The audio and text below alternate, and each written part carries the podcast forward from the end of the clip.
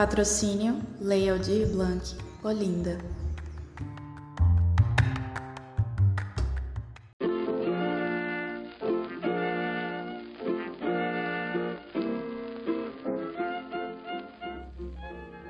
Jardim Elétrico Podcast.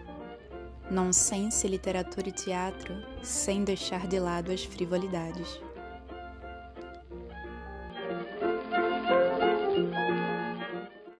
Mário Sérgio Cabral é ator, nascido em Recife. Cursou a licenciatura em Artes Cênicas da Universidade Federal de Pernambuco e no ano de 2012 foi convidado a fazer parte do elenco do espetáculo Viúva Porém Honesta, do grupo Magilute. Na sequência, tornou-se membro do grupo e integra o elenco de todas as montagens seguintes: Luiz Lua Gonzaga, Aquilo que Meu Olhar Guardou para Você, O Ano em que Sonhamos Perigosamente, Dinamarca e Apenas o Fim do Mundo, pelo qual foi indicado ao Prêmio APCA 2019 na categoria de Melhor Ator. No audiovisual, atuou em Animal Político, com direção de Tião, Organismo, de Jorge Pereira, na supersérie Onde Nascem os Fortes, Piedade, com direção de Cláudio Assis, e as séries Caixas Mágicas e Chão de Estrelas, ambas com direção de Hilton Lacerda. Confira nossa conversa a seguir.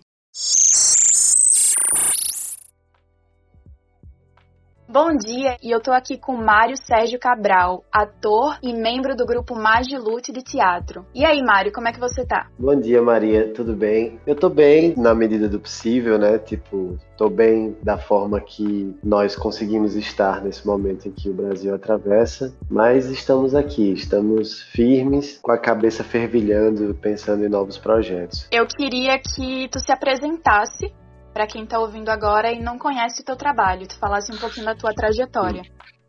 Sim, então, eu me chamo Mário Sérgio Cabral, tenho 32 anos, eu faço teatro desde os 12 anos, comecei em, em 2001. Eu sou de Recife, mas fui criado em Garanhuns, então eu me considero um garanhuense. Tive toda a minha formação lá, né, tipo, formação não formação que eu digo escolar, escolar também, né? Vim para cá para Recife para fazer a faculdade e tal, para estudar para entrar na faculdade, mas toda a minha formação de vida é de lá de Garanhuns e foi lá que eu comecei a fazer teatro. Comecei no colégio, num grupo muito importante na minha vida, grupo diocesano de artes.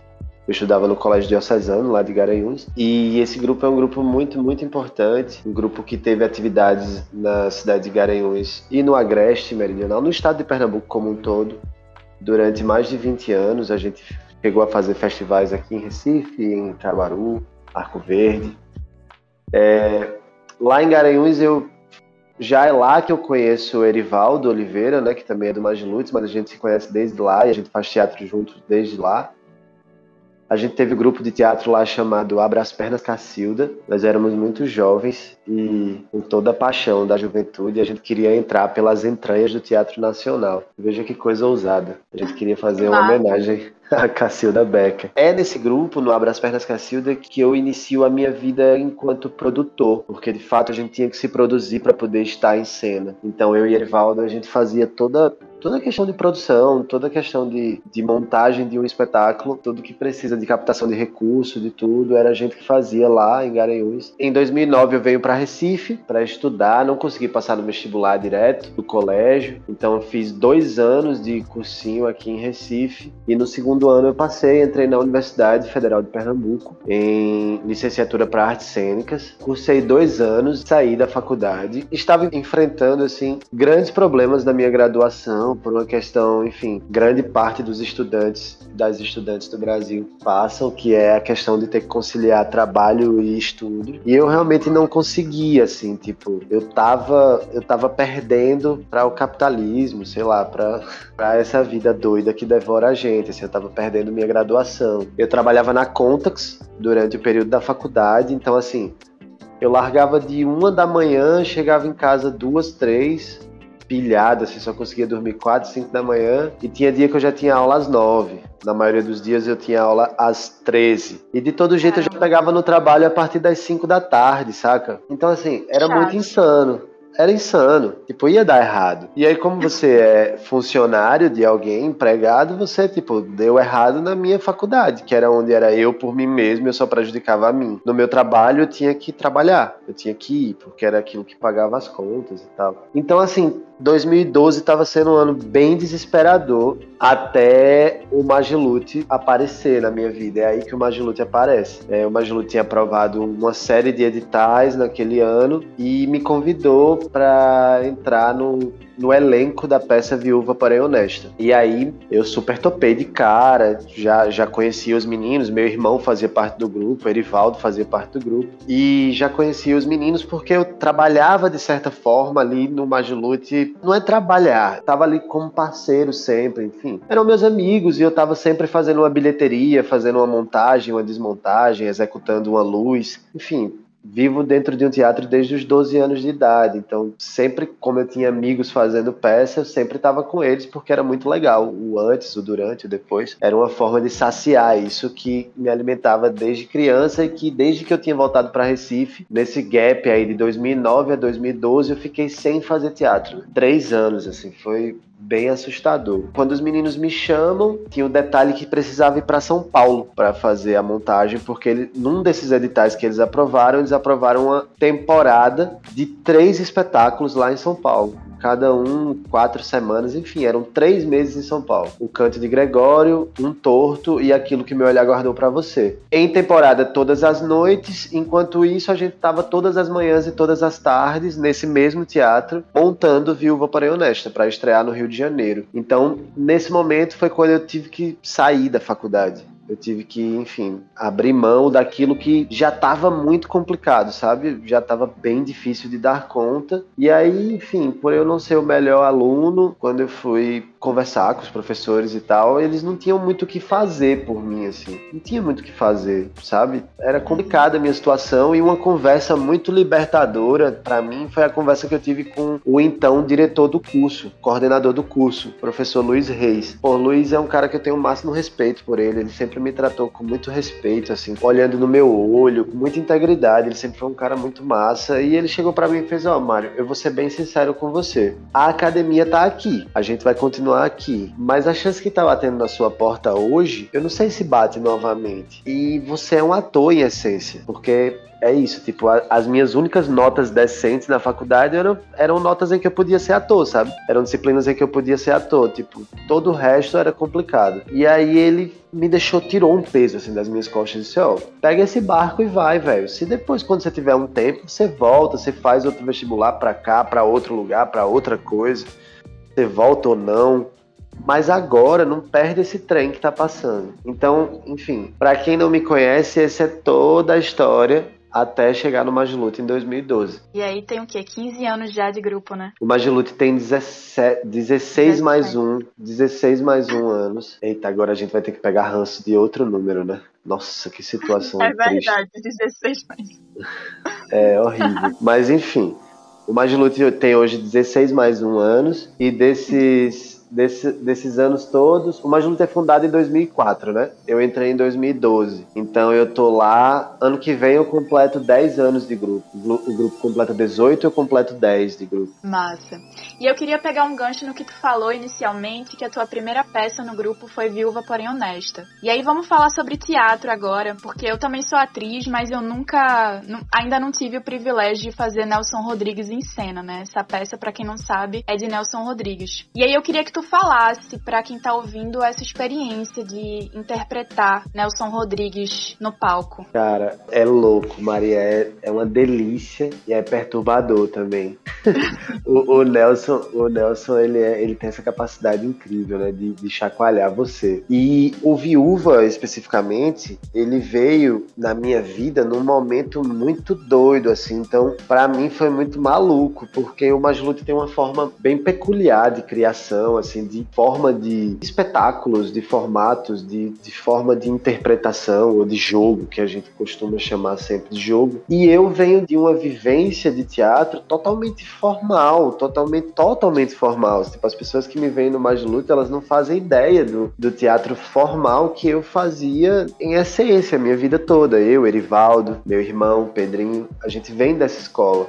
Então, eu já tinha tido vários contatos com, com a obra de Nelson no tempo que eu estava em Garanhuns e até na faculdade, cheguei a fazer alguns trabalhos sobre Nelson e tal, mas na hora da peça é muito doido você encontrar embocadura, sabe, para falar as palavras do Nelson. Ele, ele coloca as palavras de uma forma muito peculiar e tem a questão também da época, então foi, foi muito gostoso a gente descobrir formas de falar, sabe, formas de, de colocar na boca aquelas palavras dele. A gente não queria cortar, a gente fez um corte muito pequeno na peça, muito pequeno, que é uma hora que é um, uma reflexão que o personagem do Diabo da Fonseca faz sobre um apanhado geral sobre a peça. A gente fez sobre a história, a gente fez só esse, essa ediçãozinha e manteve assim a palavra do Nelson. A gente no começo quebrava muito a cabeça, Maria, porque existe isso, né, de ser um cânone e tal. E aí foi a hora que a gente viu que a gente tava, a gente tava endeusando demais ele, sabe? A gente fez, velho, vê só, cara é foda, é foda foda, a gente já sabe disso. Mas assim, ele precisa da gente para contar essa história. Então aqui ele é igual a gente. Ele é igual a gente, ele é igual ao microfone, ele é igual ao pedestal, a cadeira, o senhor potato pequenininho que a gente usa. Ele é igual, ele é igual. Ele é, ele é mais, uma, mais um elemento. O ator é um elemento, a luz é um elemento, Nelson Rodrigues enquanto dramaturgia é mais um elemento. E quando a gente tira ele desse pedestal, aí a coisa começa a fluir mais. Porque tem um dado sobre o Viva Porém Honesta, que é uma das peças favoritas dele, que que ele chama, o gênero da peça, ele chama de farsa irresponsável. E aí que a gente se deliciou com esse gênero, né? Tipo, o autor tá dando isso de presente pra gente, a gente fez, ah, velho, o cara já tá dizendo que é uma farsa e já tá dizendo que é irresponsável, então vamos entrar com os dois pés. E aí foi isso que a gente fez. O Viúva, ele é uma peça, uma peça vômito do Nelson, né? Ele escreve essa peça para achincalhar, para afrontar, para bater de frente com a crítica, porque a crítica tinha, tinha destruído a peça dele anterior, que era Perdoa-me por me traíres. Destruiu ele. E aí ele escreve e monta a peça em dois meses. Então, assim, ele tava com muita sede. ele tava com muita sede. E é engraçado, porque a gente também montou em dois meses. A gente não escreveu, né? Já tinha isso, já tava escrito, mas a gente montou em dois meses a peça. Cara, é muito pouco tempo para você montar uma peça. Dois é, meses. É, sendo, sendo que assim, Maria, a gente, aquele momento foi um detonador muito grande na trajetória trajetória do Magilute. Porque a gente percebeu, a gente tem, por exemplo, o Dinamarca, que aí a gente dá um salto na história para 2017. O Dinamarca ele é uma peça de, sei lá, seis meses, sete, oito, nove meses de trabalho. É longo o processo. Por conta do modo de criação, sabe? O modo de criação do Viúva é um modo de criação que nunca mais a gente conseguiu ter. É um modo de criação que a gente podia julgar assim perfeito. Era perfeito, assim, porque a gente estava dentro de um teatro com todas as possibilidades que um teatro pode te dar a gente podia usar todo o equipamento de luz disponível, a gente podia, a gente podia usar tudo. A sala era nossa, da Funarte São Paulo. A sala era nossa, por dois meses a sala foi nossa. Então, era nossa de tipo, a gente saía de lá e deixava nossas bolsas, nossas coisas, tipo, ninguém entrava ali. Caramba. E aí era incrível, assim, perfeito. E aí a gente a gente alugou um apartamento para passar esse tempo que era no Minhocão, assim, do lado da Alameda Nortman, onde era a Funarte. Então a gente não tinha problema com deslocamento, a gente chegava em três minutos, descia do apartamento e tava lá. Se esquecesse alguma, alguma coisa em casa, tinha como voltar e chegar antes de se atrasar, sabe? Era perfeito. E aí a gente trabalhava trabalhava num horário bem comercial, vamos falar assim. A gente trabalhava de 8 ao meio-dia. De meio-dia a gente corria no apartamento, almoçava. O almoço já ficava tipo, a gente fazia um almoço para semana, assim, só tinha que descongelar o feijão, fazer assar uma carne e tal. A gente almoçava, tomava um banho, fazia uma coisa ou outra. Geralmente a gente ficava passando coisas que a gente tinha trabalhado de manhã e voltava para a sala à tarde para trabalhar até às 18. Então a gente trabalhava da, das 8 ao meio-dia e das 14 às 18. Quando era sexta, sábado e domingo que tinha peça, a gente aliviava o turno da tarde. A gente encerrava ali, tipo, às vezes a gente nem voltava tarde, porque tinha montagem, mas quando a gente adiantava a montagem, porque a gente podia ficar lá de madrugada, noite, tudo, aí a gente às vezes a, a, adiantava a montagem da peça e aí terminava o ensaio da tarde do Viúva ali por volta das 16, das 15 horas, para os meninos do elenco das peças poderem se organizar. Então, assim, era um, um formato de criação perfeito. Perfeito, assim, tipo, quando a gente tava é, naquele ócio criativo que a gente não conseguia avançar, a gente conversava com o pessoal da direção, dizia assim, velho, a gente tá precisando de material, a gente precisa de material. Aí eles corriam, tipo, a gente tava do lado da, da 25 de março, eles corriam na, na 25 de março, aí trazia, parecia, sabe, tipo,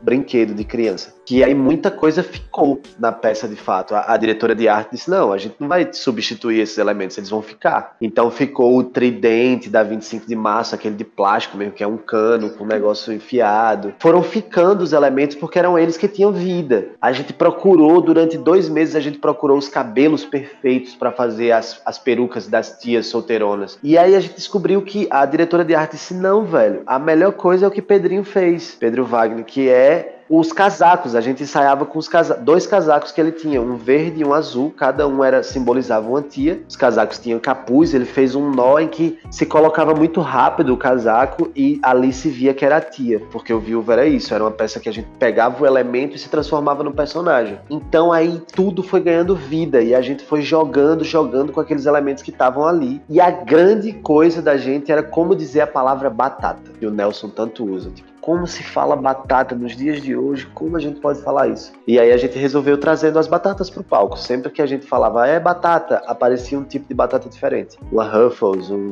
Mr. Potato do Toy Story, ou sei lá, no final tem uma chuva de batatas. Então a gente pôde ser bem irresponsável assim nessa farsa proposta pelo Nelson. E aí eu te falo, naquela situação, dois meses foi tempo muito suficiente, porque a gente estreou no dia 4 de agosto, no Rio de Janeiro, no Teatro do Sina, lotado com a família do Nelson lá e com poder de veto, assim, com poder de veto, sabe? Se eles não gostassem da peça, eles cancelavam o fomento. Tipo, ó, não apresenta mais. Não rola, eles não curtiram. E aí a gente estreou, foi a nossa estreia mais tranquila, pô. A gente estreou assim, tipo, tranquilo. Sabe quando você tá tranquilo? Eu sei o que eu vou fazer. Porque, tipo, todas as luzes tinham sido testadas, todos os sons. Não é como a gente geralmente estreia, que você vai conhecer a luz da peça inteira no dia, um dia uhum. antes, na, na semana. A gente construiu dia a dia aquilo ali. Então, foi muito foi tempo assim muito suficiente. A gente estreia no Rio e na semana seguinte, ou 15 dias depois, a gente faz a estreia icônica, épica no Santa Isabel, que foi o Santa Isabel lotado de cima a baixo, dava volta, a fila dava volta no Santa Isabel por fora, assim, nas grades. A gente do camarim, a gente se assustava ao ver, assim, tipo, a fila dando volta. E foi no festival A Letra e a Voz, né? Como se tratava do Nelson, centenário do Nelson, a gente fez a abertura do festival de literatura A Letra e a Voz. Foi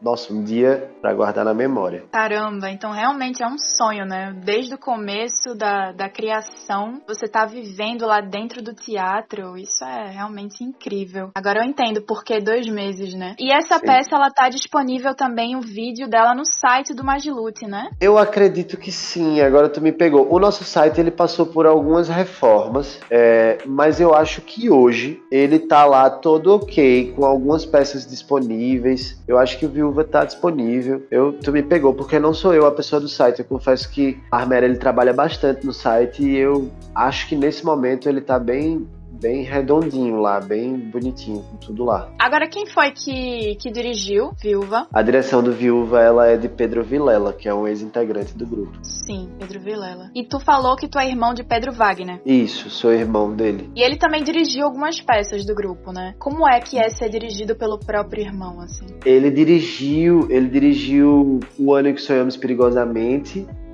dirigiu o Dinamarca. Acho que só, né? É, acho que só. No Magilute, a gente é todo mundo meio irmão, sabe? E eu tô falando isso assim, todo mundo meio irmão, eu não tô falando na coisa poética, não. Eu sei que há uma beleza nisso que eu tô falando, mas eu tô falando na coisa de que é todo mundo muito misturado, muito família. E família, um se mete muito na coisa do outro, no que o outro tá fazendo, e fala por cima, e se atravessa e dá errado. A gente trabalha de uma forma muito familiar vamos dizer assim. Então, eu não sei se tem uma grande diferença. Eu, eu acho que em alguns momentos eu percebo é como se, no caso de Pedrinho me dirigindo especificamente enquanto irmão, eu acho que às vezes parece que eu tenho que ser um pouquinho mais.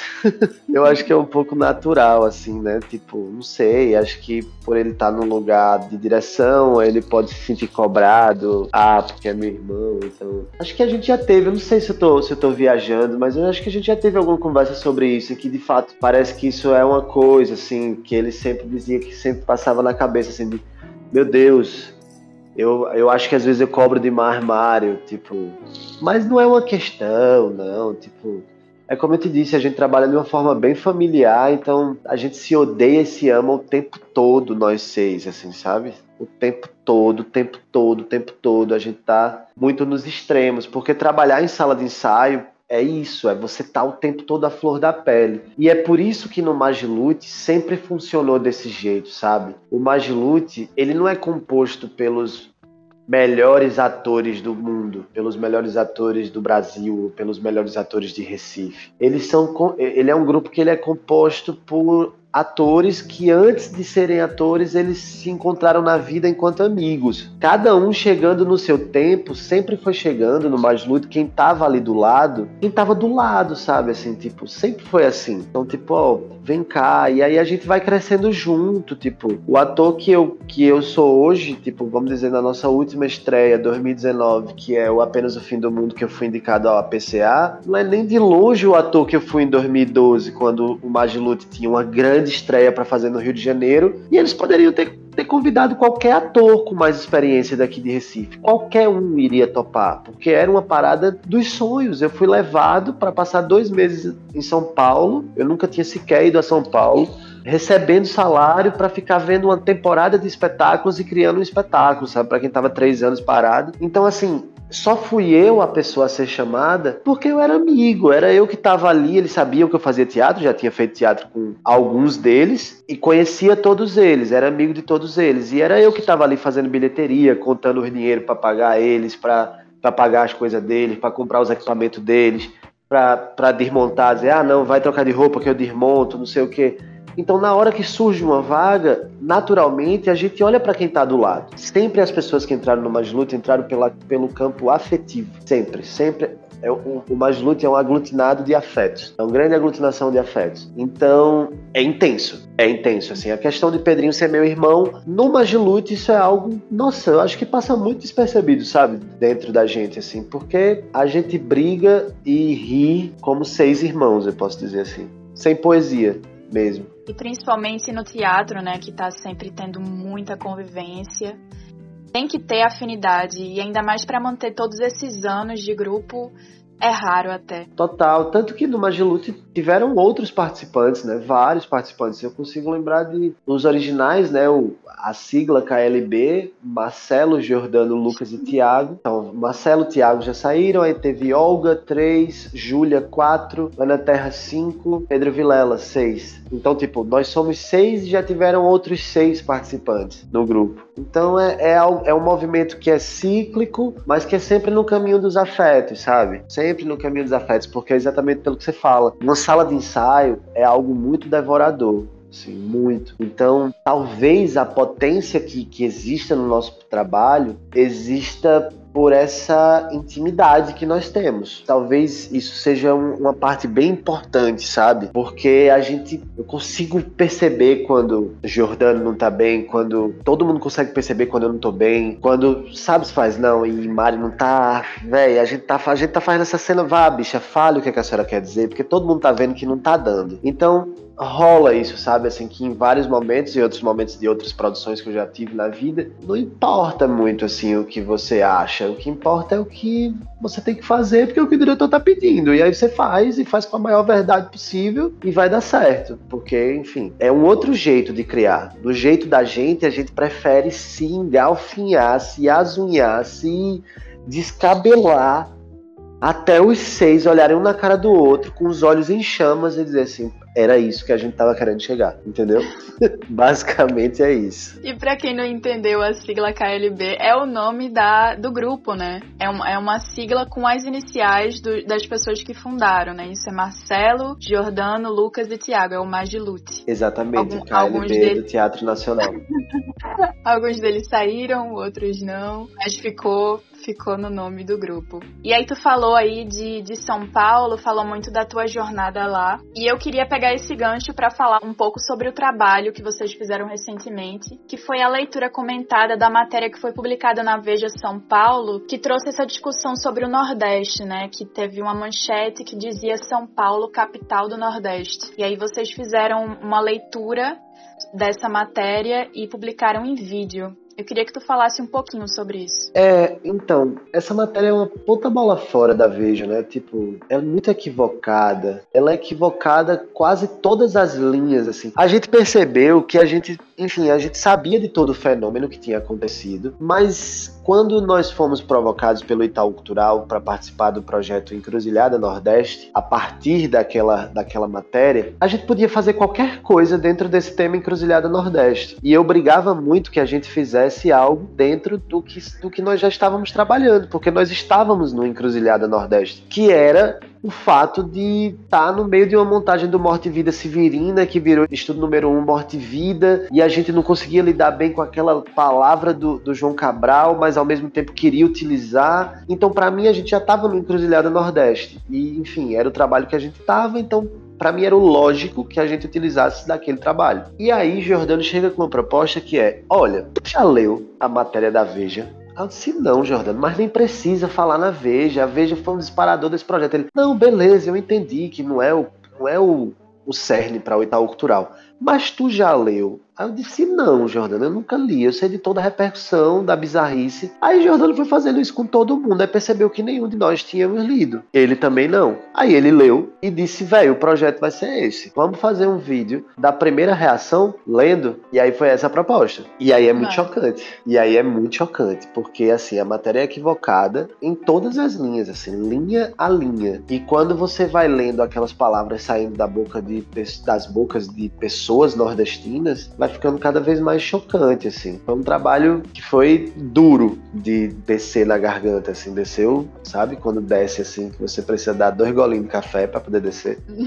foi complicado. Complicado. E tu acha que é preciso a gente sair de Recife para conseguir ser ator de teatro? Maria, eu acho que não é preciso você sair de lugar nenhum para ser ator de teatro. Assim. Preciso não. Eu digo isso e eu fui uma pessoa que saí, né? Eu saí de Garanhuns para fazer aquilo que eu comecei a fazer em Garanhuns com 12 anos de idade. Na verdade, eu saí de lá porque eu já saí. Quando eu saí de Recife por motivo de separação dos meus pais, eu saí aos 9 anos sabendo que eu voltava quando fosse para fazer a faculdade. Nunca foi um plano, assim, sempre foi uma coisa, tipo, não, quando os meninos forem fazer faculdade, eles voltam. E aí calhou essa coisa de fazer teatro e tal, aí eu vim fazer faculdade de teatro. E hoje eu tenho um olhar, assim, tipo, minha trajetória seria outra, mas ela seria uma trajetória se eu tivesse ficado lá em Garanhuns. Assim, existem artistas lá, existem produtores lá que eu respeito muito muito, assim, tem gente da minha geração que ficou e que é produtor cultural. Assim, tem a Stephanie Methode, por exemplo, ela está trabalhando hoje na Secretaria de Cultura de Garanhuns. Ela, ela ocupa um cargo e ela é da minha geração. Ela é uma pessoa que decidiu ficar e ela trabalha produzindo música, produzindo teatro, produzindo tem, ela tem um coletivo, ela faz parte de um coletivo, tem um coletivo não, ela faz parte de um coletivo de produtores e produtoras lá de Garanhuns. Então assim, isso me, me deu um chacoalho alguns anos atrás de tipo, olha, eu fiz a minha trajetória trajetória, mas assim, Steph fez a dela lá e é possível. E aí eu faço a mesma coisa com São Paulo, assim, eu jogo para São Paulo. Você, se você me disser, se eu te disser que lá vai ter mais opção de trabalho, seja para teatro, para audiovisual, para publicidade, blá, blá, blá, blá, blá, blá, vai. Também vai ter uma quantidade muito maior de pessoas pleiteando esses trabalhos. Então tem várias questões, assim. Eu acho que você consegue ser ator ou atriz em Pernambuco, em Curitiba, em, no Paraná, em Minas Gerais, em São Paulo, no Rio, em Goiás. Eu acho que você consegue. Hoje em dia, eu tô falando isso, mas tipo assim, hoje em dia tá sendo difícil ser qualquer coisa nesse país, né? Principalmente ator e atriz. Mas assim, eu tô falando, digamos, de um olhar como se a gente vivesse no país que a gente vivia até pouquíssimo tempo atrás. Eu não acredito que eu tenho que ir para São Paulo, ou que você tenha ir para São Paulo para investir na carreira. Mas eu não deslegitimo se você for, ou se você foi. De jeito nenhum, assim, eu acho que é a trajetória de cada um e de cada uma mesmo. Eu sobrevivo única e exclusivamente do meu trabalho enquanto ator e produtor. Eu sou de Recife e moro em Recife como a gente tem uma porta muito aberta em São Paulo. São Paulo é uma cidade que nos acolhe, um estado, na verdade, porque o interior paulista, o interior paulistano, ele abre muitas portas por Magilute. A gente sempre transita e a gente sempre encontra com pessoas e as pessoas fazem, velho, vocês nunca pensaram de vir para cá? Vocês... A gente já encontrou com conhecidos, parceiros de, de bandas, por exemplo, que foram para lá, que hoje são residentes em São Paulo. Velho, vocês nunca pensaram em vir para cá? A gente encontrou, sei lá, em Piracicaba, em, sei, no interior, assim, a gente fazendo peça, os caras fazendo, fazendo um som, por,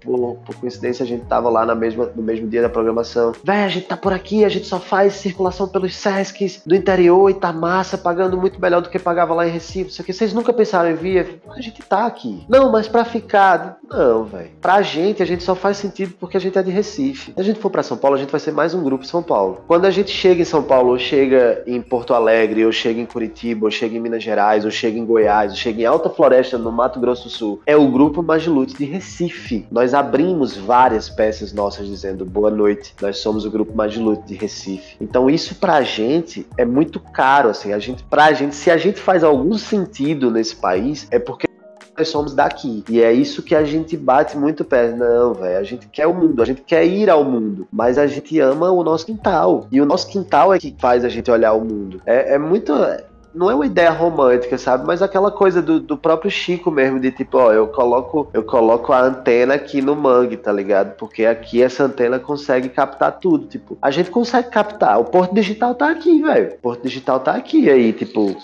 é referência em tecnologia no país, indo para outra área, por exemplo. Então, assim, na minha cabeça, a gente só faz sentido porque a gente é daqui. Eu tô falando isso sendo membro de um grupo de teatro que vive de uma forma um tanto quanto diferente da maioria do, dos artistas conseguem viver até no país. Assim, eu tô falando de um, de um de um olhar muito específico. Mas eu tenho vários amigos que foram e vários amigos que não foram. E ambos têm carreiras. Cada um tem suas carreiras. Tem vários amigos que estão no audiovisual e vão lá e fazem trabalho e voltam para cá e voltam para Condado, Condado, voltam para Limoeiro, voltam para Caruaru, sabe? Então, tipo assim, você sair ou não sair, para mim é uma questão sua. Se você precisa sair, saia. Vá-se embora, vá-se embora. Eu penso assim. Interessante isso, né? Porque vocês têm uma base consolidada aqui em Recife, né? Então é como se vocês pudessem sair, viver outras experiências e, e mostrar o nome do grupo, mas sempre retornando. Isso é, é interessante. Porque é, pra gente só faz sentido assim, sabe, Maria? Só faz sentido Sim. assim, tipo, onde a gente tá, a gente tá falando da cena recifense. Infelizmente, a gente não tem ainda muito pertencimento para falar sobre a cena pernambucana. Eu, por exemplo, é, conheço pouco, conheço alguns movimentos em Petrolina, algumas coisas de Garanhuns, algumas coisas de Caruaru, como, como o, o FETEAG, o grande fenômeno que é o FETEAG, agora o Fábio construindo um teatro lá em Caruaru, e a gente, enfim, nossa, são feitos incríveis e que a gente, onde a gente vai, a gente leva essas coisas conosco. A gente fala da cena recifense, a gente fala do FETEAG, que proporcionou a gente poder passar uma semana no Joaquim Cardoso criando a, o nosso Apenas o Fim do Mundo, trazendo um diretor de São Paulo, outra diretora de Curitiba, para passar uma semana com a gente aqui, a gente apresentar uma parte do processo. Então isso é muito importante. Foi um festival de teatro do Agreste que possibilitou um grupo de Recife trazer uma diretora de de Curitiba e um diretor de São Paulo para trabalhar durante uma semana. Isso é fomento ao teatro, isso está vindo do, de Caruaru, do Festival de Caruaru. Então, assim, não importa se eu estou no Festival de Curitiba ou se eu estou na MIT São Paulo, eu vou exaltar o FETEAG, eu vou exaltar os artistas daqui o tempo todo, onde eu estiver. Então, assim, a gente, pra gente, a gente faz, se é que a gente faz algum sentido, é porque a gente é daqui. Com certeza. Então, é exatamente tu falou sobre isso, sobre o, lugar do Magilute, né, que já é um, um grupo consolidado, com muitos anos de carreira. E aí, quando eu te falo sobre isso de ter que sair daqui para encontrar oportunidade, é muito mais num, num estado inicial, né, do, dos atores que estão começando, não encontram muitas oportunidades aqui. Tu acha que aqui em Recife existe incentivo em relação ao consumo de teatro? E eu não falo nem no sentido apenas governamental, porque isso é completamente fundamental, né, mas para além disso, uma visão mais de formação de plateia mesmo. Tu acha que aqui o teatro é bem valorizado? Olha, Maria, se a gente for pensar assim, tipo, no cerne do que você tá falando, tipo, o teatro é bem valorizado valorizado, ele não é valor, bem valorizado no Brasil. Ele, ele, não é, ele não é bem valorizado no Brasil. Eu acho, eu penso que existem movimentos aqui em Recife muito importantes para uma consolidação, uma formação de plateia. E quais são esses movimentos? E dentro desses movimentos, aí eu vou falar só um pouquinho antes, brevemente, porque é, um, é uma história muito breve sobre o Casarão Magiluto, que foi algo que a gente tentou fazer. A gente tentou ser esse lugar catalisador. A gente tentou ser um centro cultural de portas abertas para abrir para produções daqui, para produções estudantis, para produções de iniciantes, para todos os tipos de produção e a gente não conseguiu. Ponto, assim, falando de uma forma bem superficial, porque eu quero falar das que existem. Tipo, a gente tem algum, algumas ações aqui, por exemplo, o grupo Poste. O Poste, ele trabalha com oficinas de formação. E essas oficinas, elas, sabe assim, uma coisa puxa a outra. A partir do momento que você faz um curso em que você tem uma quantidade X de alunos, essa quantidade X de alunos, elas vão trazer uma quantidade X de amigos e parentes e público espontâneo para ver o trabalho que elas vão produzir. E essa quantidade X de aluno, com todas esse pessoal que trouxe de público, também vão virar público do poste e vão consumir. E o poste vai chegar e vai dizer: Ó, oh, tá tendo peça aqui, tá tendo peça ali, e vai começar a ser público de teatro na cidade. O poste faz isso, a Fiandeiros faz isso, a escola Fiandeiros é muito importante. A construção do ator é um curso que, que tem lá no Recife Antigo, que está sempre com muitos alunos. Um curso com eu penso sempre assim: um curso com vários alunos significa várias pessoas que trazem mais pessoas. Geralmente, quando a gente faz uma peça, não sei se você já assistiu, o Aquilo que meu olhar guardou para você. Você já assistiu? Essa ainda não, essa ainda não. Pronto. O Aquilo é uma peça que a gente percebe muito a renovação do público na cidade do Recife. Porque o Aquilo é uma peça que o público vem, em um determinado momento, o público vem ficar com a gente no palco. E a gente faz essa peça desde 2012, ano que vem vai completar 10 anos. E é absurdo quando como cada vez mais o público vai ficando mais jovem, mais jovem, mais jovem, mais jovem. E sim, tem as pessoas que já viram duas, três, quatro, cinco vezes, porque agora tá trazendo a tia, tá trazendo o tio, tá trazendo o pai, tá trazendo o avô, tá trazendo o namorado, tá trazendo o terceiro namorado, tá trazendo. Tem, tem todas essas pessoas. E aí você percebe, você faz, velho, existe público sim. Existe público sim. Existem artistas, existe público. O que é que a gente precisa fazer para fomentar mais isso? Tipo, a gente fazia você assistiu a Fim do Mundo? Deu uma cortada no teu eu áudio, assisti. mas eu assisti. Eu assisti apenas o Fim do Mundo no Mamã. No Mamã. Pronto. Então você sabe do que eu vou falar agora, assim, tipo, a gente fazia sessões no Mamã lotadas todos os dias. E quando eu falo Nossa, lotada, é que, é que lotava em 15 minutos, Maria. Em 15 minutos esgotava e a gente dizia para as pessoas que. Inclusive, eu perdi várias vezes a oportunidade de assistir a peça porque estava esgotado já os ingressos. Aí eu te pergunto, existe ou não existe uma formação de público em Recife? Com certeza, né? Existe, velho. Claro que existe, a faculdade tá aí, a faculdade tá formando novos arte educadores. Tipo, é inclusive uma coisa que a gente pensa muito de como que a gente vai dialogar mais com a faculdade, como que a gente vai entrar mais na faculdade. E esses cursos, como eu tô te falando, o curso do, do Sesc Santo Amaro, o curso do Sesc Piedade, se eu não me engano, o Sesc Casa Amarela também tem, os cursos do, dos grupos de teatro, o curso como a construção de ator, do ator que não é um grupo de teatro, é um grupo de produtores que se uniram, produtores e professores. Então, assim, existe sim, tanto é que isso é uma coisa que o Majulute pensa muito, em, em dar um novo curso.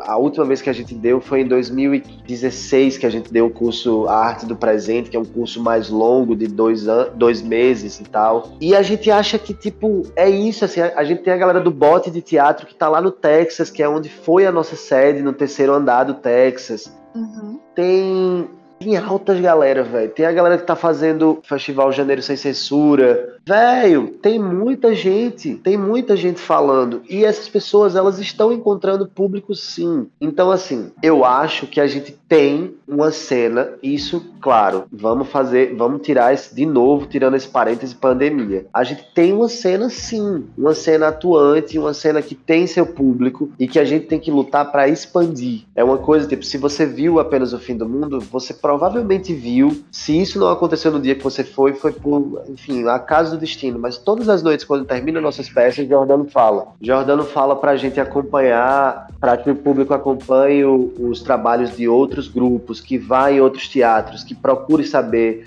A gente tem aí o Caboeta Cultural, que a gente sempre exalta o trabalho dele, que ele tá sempre divulgando tudo que tem no teatro, na música. Então é uma coisa assim que, tipo, é um trabalho que é nosso e é um trabalho que é do público e o público, assim, ele, eu acho que a gente tem público. E a gente tem um público que tá com vontade de ver. É isso, é torcer que as coisas voltem o mais rápido possível, assim, a, a caminhar para uma eu não, não, não, não sei dizer se é normalidade, mas algo mais próximo possível do que a gente estava acostumado antes, para que a gente possa. Eu acho que as pessoas estão sedentas, sabe? Assim, eu acho que a pandemia, a perda que ela tinha que gerar, essa perda enorme que ela gerou, também traz uma sede muito grande de vida em todos nós, em, em todos nós artistas, em todos nós enquanto público. Então, hoje as pessoas se emocionam por poder entrar numa sala de cinema, por poder entrar no teatro do parque para ver um show ou para ver uma peça. Então, assim, a gente acredita muito que esse retorno que a gente está tentando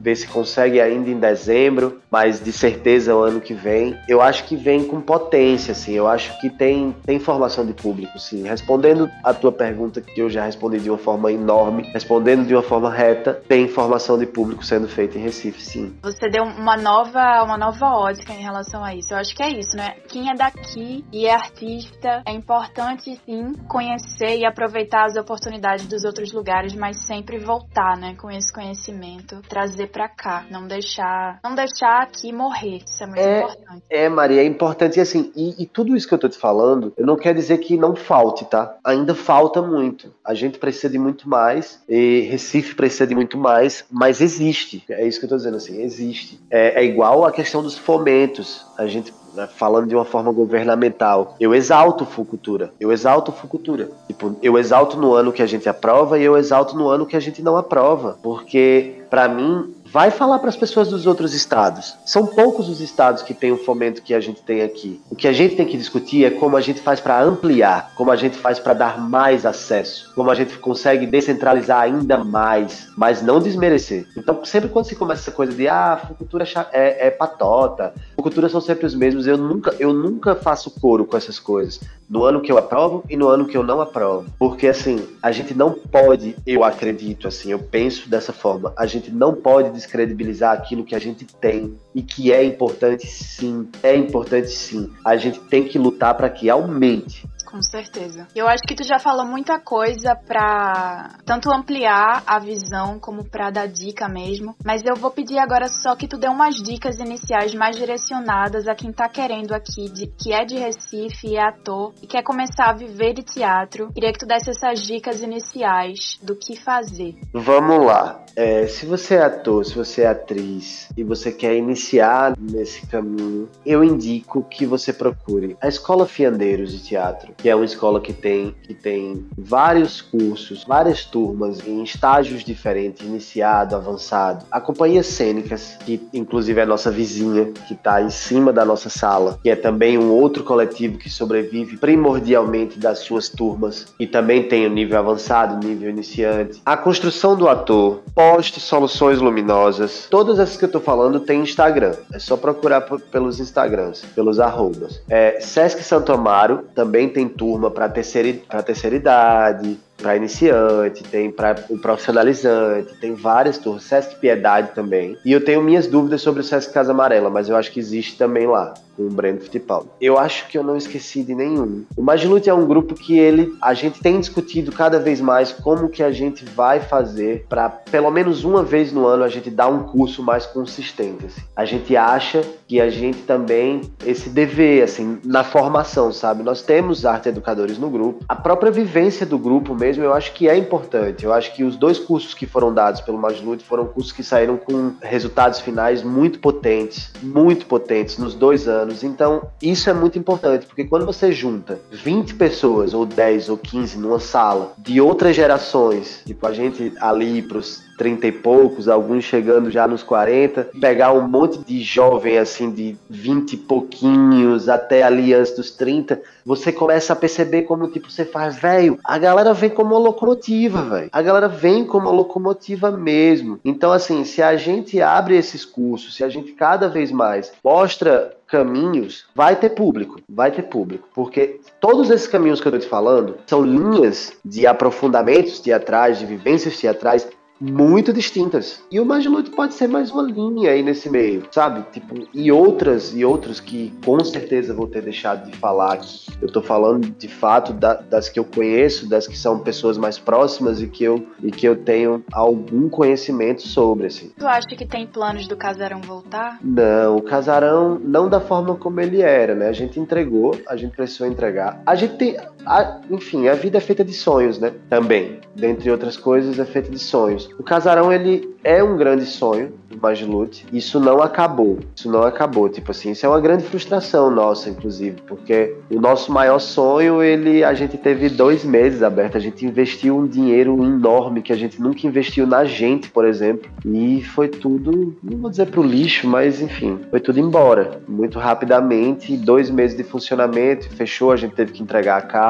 Mas quem sabe no futuro? Quem sabe num outro momento, num outro formato? A gente queria queria muito ter um espaço, não só para a gente se apresentar, sabe, mas um espaço onde a gente pudesse abrir as portas para que outras pessoas se apresentassem. E aí eu falo principalmente para grupos jovens, sabe, porque foi muito importante quando abriram as portas para o Magilute, quando a Paula de Renault e tantas outras pessoas abriram as portas para o Magilute lá atrás em 2004, sabe? Paula de Renault, Romildo Moreira, Carla Valença, tantas pessoas que foram abrindo portas assim pro Magilute. É doido você ver que, velho, o grupo ano que vem faz 18 anos, então, tipo, por mais que a gente ainda seja visto pela grande maioria das pessoas como os meninos do Magilute, a gente sabe que a gente precisa começar a ocupar um outro lugar, assim, também, sabe? A gente tem o desejo de ocupar um outro lugar, assim, de de abrir porta, de chamar gente, de dar curso para que novas pessoas pelo menos entendam, sabe? Tipo, olha, a gente a gente tá aqui há 18 anos, não é porque a gente faz nada que você não possa fazer, não, sabe? Com as possibilidades de hoje em dia, você vai conseguir fazer muito mais, assim. A diferença é porque a gente teve muita sorte pelo caminho e a gente não desistiu, assim, a gente persistiu muito. E quando eu falo em muita sorte, é porque tiveram momentos cruciais na trajetória do Magilute, em que tiveram vários momentos em que o Magilute quase acabou e aconteceu algo que não permitiu que ele acabasse, sabe? Então tem sorte também, tem esse fator. Mas a gente, enfim,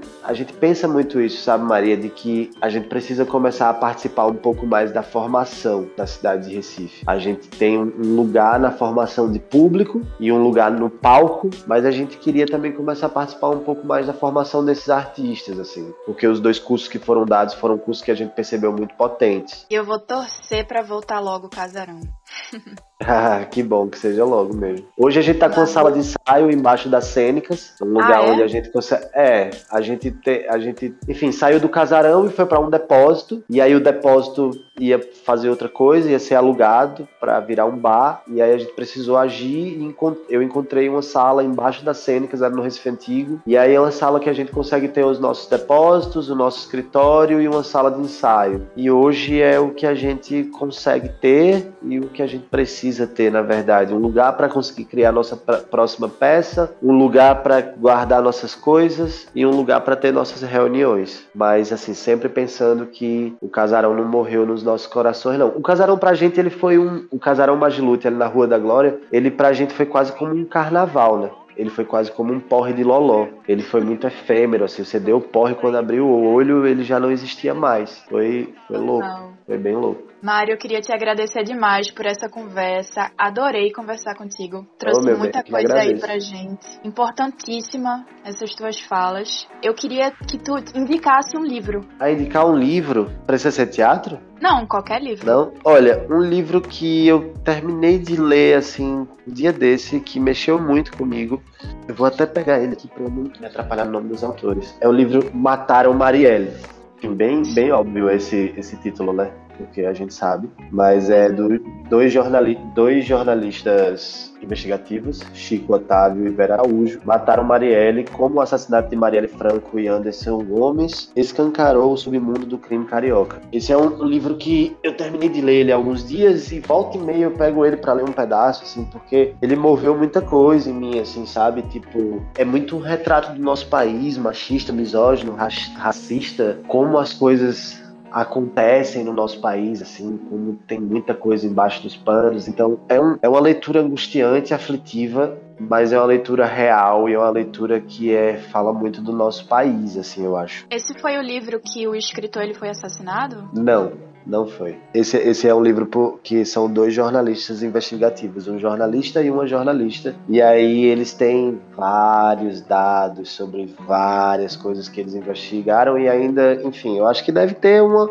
esse livro é de 2020, se eu não me engano. Então acho que, enfim, como a gente ainda não tem respostas, já já deve ter um outro aí chegando, porque é muita coisa, viu? E é muito doido, assim, quando eu digo que ele fala do nosso país, é porque eles falam coisas, ah, não, ah, fulano de tal, ele é matador, não sei o que, profissional, o cara tem carteirinha do clube de, de matadores profissionais, não sei o que lá, carteirinha, com carimbo, com tudo, e ele é coronel do BOP. Aí você volta a página e você fala assim, ele não é ex-coronel coronel, ele não tá preso, ele não. Ele é coronel e as pessoas sabem que ele tem carteirinha de matador e, e ele é miliciano e as pessoas sabem que os prédios de tal, de tal comunidades. Então, assim, para mim escancara muito essa formatação da sociedade brasileira. Esse livro, assim, muito, muito, muito. É assustador. Várias páginas eu voltava assim, fazendo, não, velho, como assim? Tipo, esse cara não tá preso, esse cara não, não, saiu, a polícia não expulsou, sabe? Tipo, é muito doido, muito doido mesmo, mesmo. Massa, vou atrás desse livro também. Valeu a indicação. Qualquer coisa eu tenho aqui. Eu peguei lá na, na livraria Imperatriz. É bom falar porque é uma livraria pequena, de vários anos e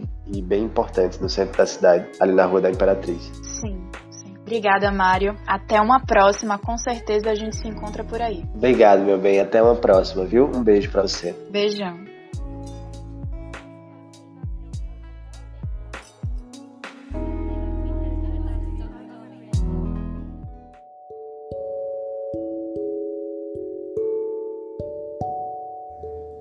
E se você gostou do programa e quer me ajudar de alguma forma, envie o teu feedback com algum elogio, crítica ou sugestão para o Telegram do programa.